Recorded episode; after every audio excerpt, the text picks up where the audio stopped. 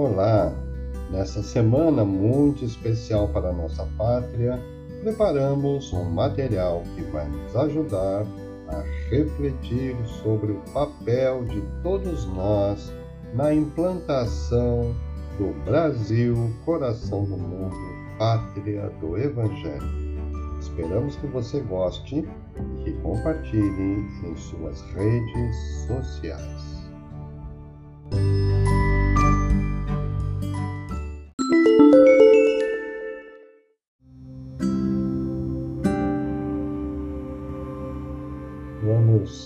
Iniciar então a nossa homenagem a Tiradentes Joaquim José da Silva Xavier. Todos nós já ouvimos falar de Tiradentes, todos nós sabemos da sua história, pelo menos alguma coisa, mas hoje nós vamos falar um pouco dele, da sua vida e também da sua ação na, no mundo espiritual, conforme nos relata Humberto de Campos no livro Brasil, Coração do Mundo, Pátria do Evangelho e também num outro livro chamado Crônicas de Além Túmulo, onde ele faz uma entrevista com Tiradentes. Então, Joaquim José da Silva Xavier, ou Tiradentes, ele nasceu na fazenda do Pombal e foi batizado em 12 de novembro de 1746 e desencarnou no Rio de Janeiro no dia 21 de abril de 1792. 21 de abril, por isso, é o dia em que se comemora a memória de Tiradentes, o dia em que ele foi enforcado, né? desencarnou na forca. Ele foi um dentista, foi um tropeiro, minerador, comerciante, militar e ativista político brasileiro, que atuou nas capitanias de Minas Gerais e Rio de Janeiro. Então a gente tem uma visão só do, do Tiradentes, né, do, do José, Joaquim José, como sendo militar. Mas ele fez uma carreira ampla e múltipla, né? desde tropeiro, quer dizer, conduzia a boiada. Né? Tropeiro é aquele que acompanha a boiada de uma região para outra, encaminhando a boiada. Né? Ele foi também ativista político brasileiro, se envolveu com a política, com as questões sociais e políticas do seu tempo, então ele foi alguém muito engajado no seu tempo. Além do que ele teve essa, esse apelido de Tiradentes, porque ele tinha estabilidade na área da, Não era um dentista formado, mas ele tinha habilidade e fazia tratamentos dentários e extraía os dentes. Por isso, Tiradentes. E também foi uh, comerciante, minerador. Na época, Minas Gerais era, por isso o nome, Minas Gerais, né? era um local onde se extraía muito ouro, pedras preciosas, esmeraldas, tinha uma série de pedras ali que eram muito valiosas, especialmente o ouro. Né? Então ele trabalhou também como minerador e ficou também envolvido com essa atividade que era uma das principais nessa época. Ele é o patrono cívico do Brasil, porque ele é considerado um herói da nossa pátria. Então ele é o patrono cívico do Brasil. Por quê?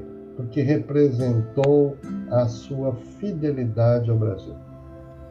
Fiel ao Brasil, fiel às, às vocações brasileiras a sua imagem, a sua visão de um país íntegro, inteiro, produtivo, feliz, independente, era o seu alvo. Então ele trabalhou muito para isto e, naturalmente, foi reconhecido então como o nosso patrono, o patrono do Brasil.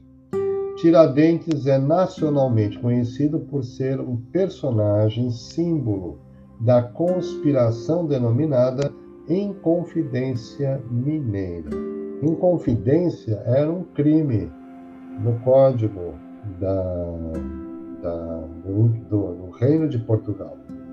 As leis portuguesas é, pressupunham fidelidade ao rei. ou a rainha. E, no caso de alguém que se insurgisse contra o rei ou a rainha, era considerado inconfidente, ou seja, não era de confiança. Por isso, o processo na em Minas ficou conhecido por Inconfidência Mineira daquele grupo ali, daquela região.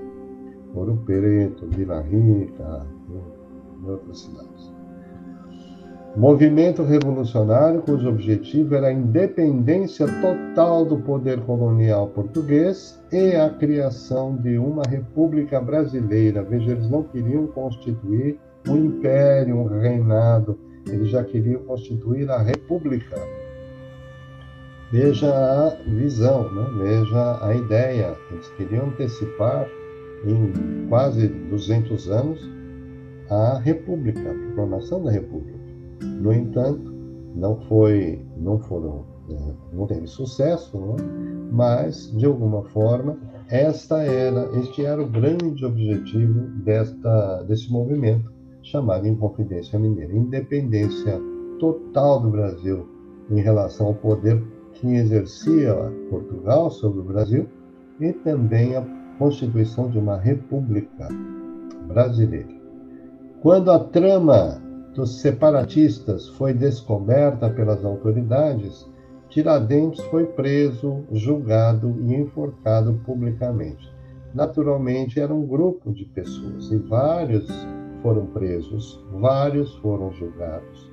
E, ao final, nós vamos contar um pouco essa história, teve lá uma mudança no julgamento, no, veredito final. Então, aqui era um momento em que Tiradentes foi preso em função dessa denúncia que foi feita por várias pessoas, não foi só um não, mas foram vários, teve um que ficou na história como sendo o principal responsável. Né? Por conta disso, desde o advento da República no Brasil, isso já em 1889, Tiradentes é considerado herói nacional. É, fortalecendo a identidade brasileira.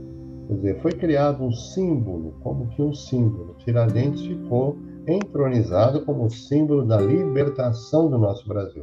E no período da, do Império não poderia se incluir é, Tiradentes como herói, porque ele foi contra o rei.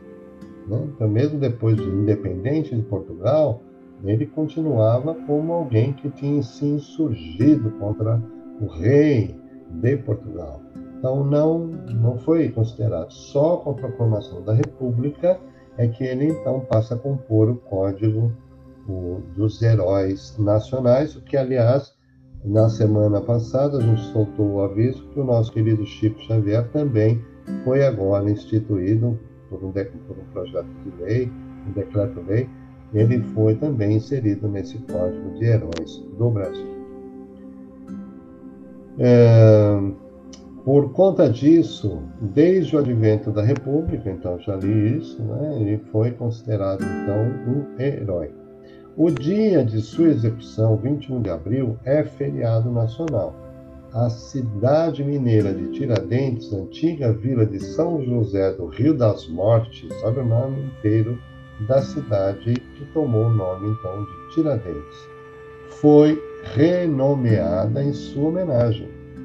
Então trocaram o nome da cidade né, para Tiradentes. Seu nome está inscrito no livro dos heróis desde 1992.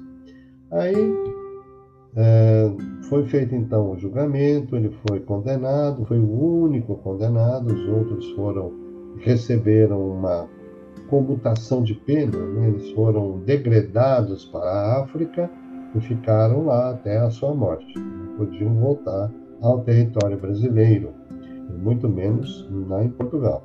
Então, estes todos foram, de uma certa forma, perdoados, né? foram condenados, mas não à morte, condenados ao degredo. E o único que foi, então, enforcado, que foi é, supliciado, foi Tiradentes. E aí, Humberto de Campos vem no livro Brasil, Coração do Mundo, Pátria do Evangelho, vem falar sobre o capítulo da Inconfidência Mineira. E nesse espaço, nesse capítulo, ele nos diz o seguinte a respeito desse evento. Uh, ele está citando, então, ele está falando sobre a Inconfidência Mineira. Né? Embriagados pela concepção da liberdade política, mas, dentro dos seus triunfos literários, afastados das realidades práticas da vida comum, os intelectuais mineiros não descansaram. Então, isso foi um movimento urdido no, pelos intelectuais da época, não foi um movimento popular, como se possa imaginar. Né? Então, os, os grandes pensadores, poetas, políticos, escritores, eh, que tinham uma proeminência no momento, eles fizeram, então, uma movimentação para uh, criarem esse movimento chamado de Inconfidência Mineira. Idealizaram a República, organizaram seus símbolos, multiplicaram prosélitos ou novos adeptos né, das suas ideias de liberdade. Porém, no momento psicológico da ação, na hora que eles iam agir, os delatores a cuja frente se encontrava a personalidade de Silvério dos Reis, português de Leiria, levaram todo o plano ao Visconde de Barbacena, então governador de Minas Gerais. O governador age com prudência a fim de sufocar a rebelião nas suas origens e expedindo informes para que o vice-rei Luís de Vasconcelos efetuasse a prisão de Tiradentes no Rio de Janeiro. Então havia um grupo que estava lá em Minas Gerais, né, e foram então presos lá, mas como Tiradentes fazia muitas essas viagens de Minas até São Paulo e vice-versa, ele estava, aliás, Minas Rio, ele estava no Rio de Janeiro, então ele foi preso lá na cidade do Rio de Janeiro. É, prende a todos os elementos da conspiração em Vila Rica, naturalmente, depois de avisar secretamente aos seus amigos, aqueles amigos que eram íntimos né, do vice-rei, do próprio governador, esses eles foram poupados, então eles se afastaram, né? Porque sabiam que ia acontecer então a, a, a prisão. E então eles acabam se afastando, se, são livres, né, não, são envolvidos, e ficam então uh, somente estes que estavam mais próximos ao grupo de tiradentes. Uh, os historiadores falam do grande pavor daqueles onze homens que se ajuntavam andrajosos e desesperados na sala do oratório para ouvirem a sentença da sua condenação após três anos longos de separação em que haviam ficado incomunicáveis nos diversos presídios da época. Então eles se separaram todos, eles não se comunicavam, eles foram três anos presos aguardando o julgamento, aguardando o desfecho. Então você imagina a angústia, o sofrimento, a tristeza, o desespero desses que não sabiam o que ia acontecer com eles, estavam presos, não podiam se comunicar, estavam isolados. Então ficaram bastante né, deteriorados. E eles se encontraram então nesta sala do oratório, onde o juiz faria então a leitura das, da sentença e, segundo informes eh, da própria história, levou quase três horas a leitura da sentença final. É, então ele estava ali para ouvirem a sentença de sua condenação após três anos de separação em que haviam ficado então incomunicáveis.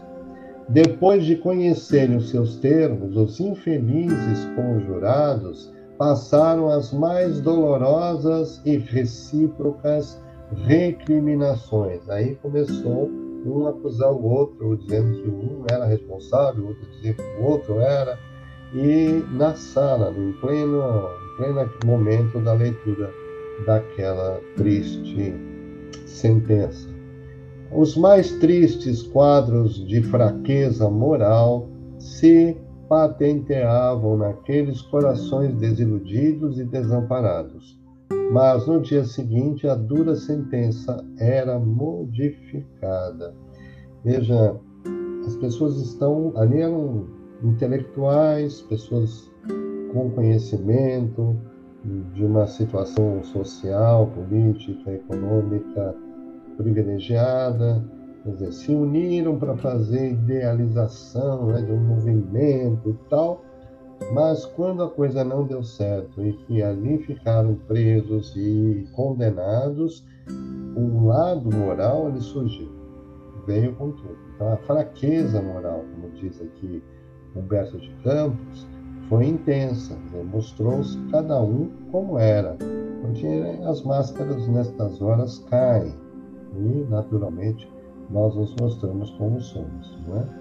E eles se mostraram dessas, dessa forma, um tanto é, angustiada e agredindo e acusando o outro. Né? Mas, então, a sentença foi modificada, por quê?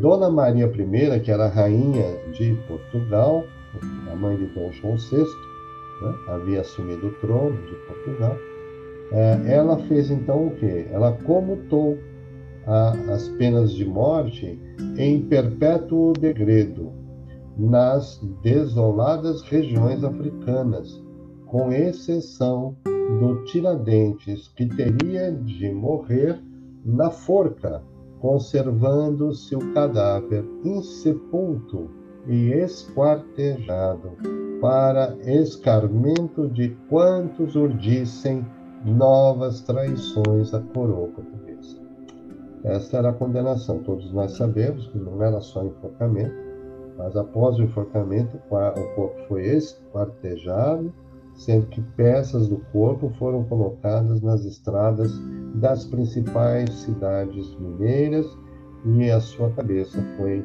afixada, então, lá né, na, na, região, né, na, principal cidade, que era Ouro Preto, né, Vila Rica, antigamente chamada Vila Rica, onde ficou lá exposta até que se consumisse.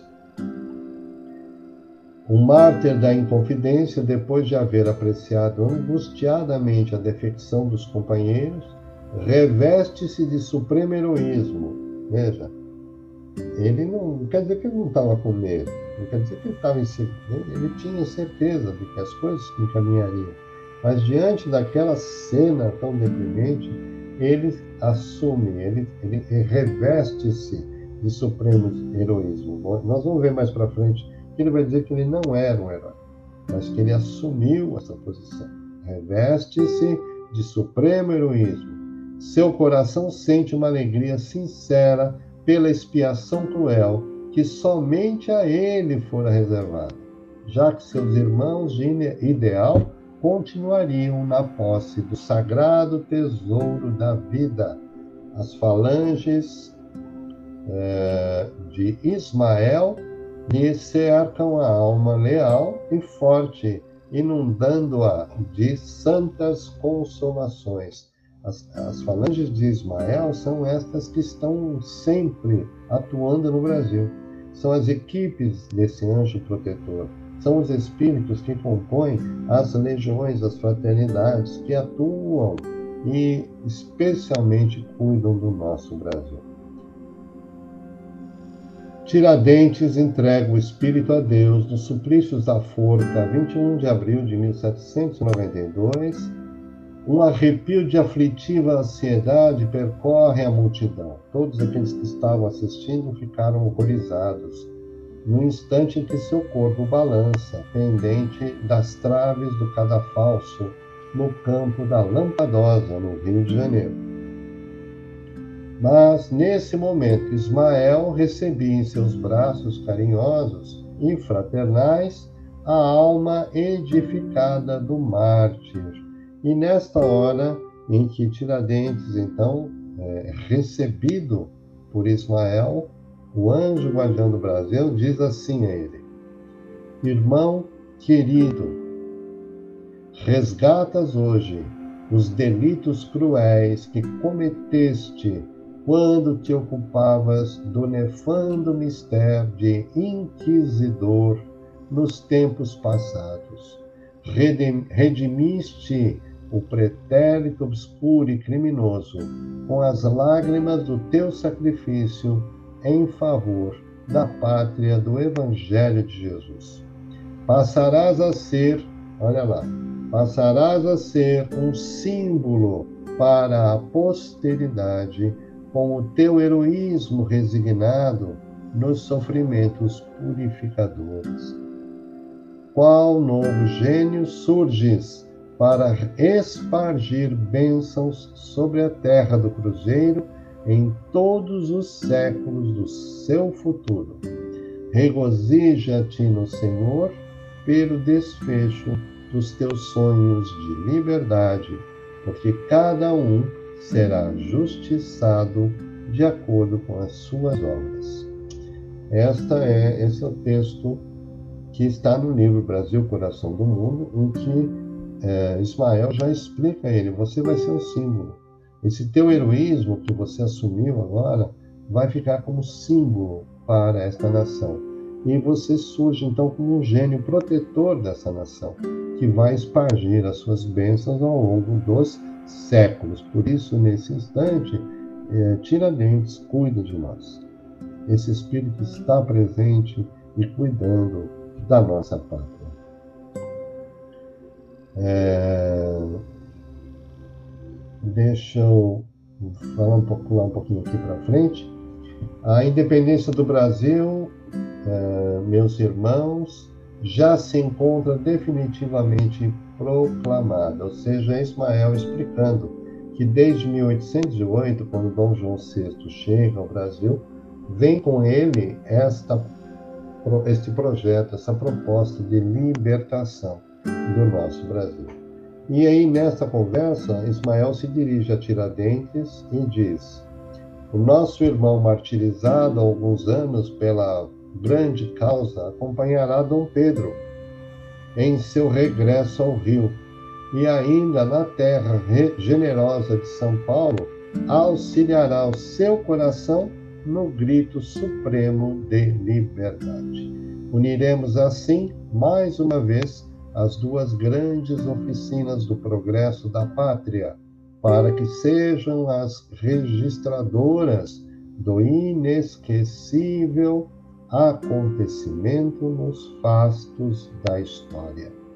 O grito de emancipação partiu das montanhas e deverá encontrar aqui o seu eco realizador. Agora, todos nós que aqui nos reunimos no Sagrado Colégio de Piratininga, elevemos a Deus o nosso coração em prece pelo bem do Brasil. Ah, os espíritos estavam em reunião lá no pátio do colégio em São Paulo, no colégio de Piratininga, onde ali se montou um, um, uma ação, um centro da ação para o processo da independência. E aí Dom Pedro volta para o Rio de Janeiro e quando chega próximo, então, ali do Riacho do Ipiranga, inspirado por Tiradentes, ele então diz independência ou morte. Ali, então, se inicia a independência do Brasil. Praticamente ela se, ela se completa ali, para um processo longo, mas ela iniciou-se com Tiradentes. Então, os dois estavam juntos nesse momento, ele no mundo espiritual e Dom Pedro no mundo material. Essa é a história do nosso querido Tiradentes, a quem nós homenageamos reconhecendo ele como nosso patrono cívico, reconhecendo que ele é, de fato, aquele que inspira a liberdade com responsabilidade em nosso país.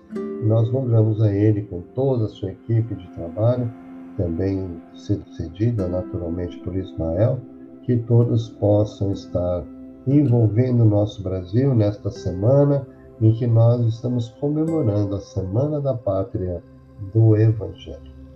Que Jesus nos abençoe, nos proteja e nos ampare. Que assim seja.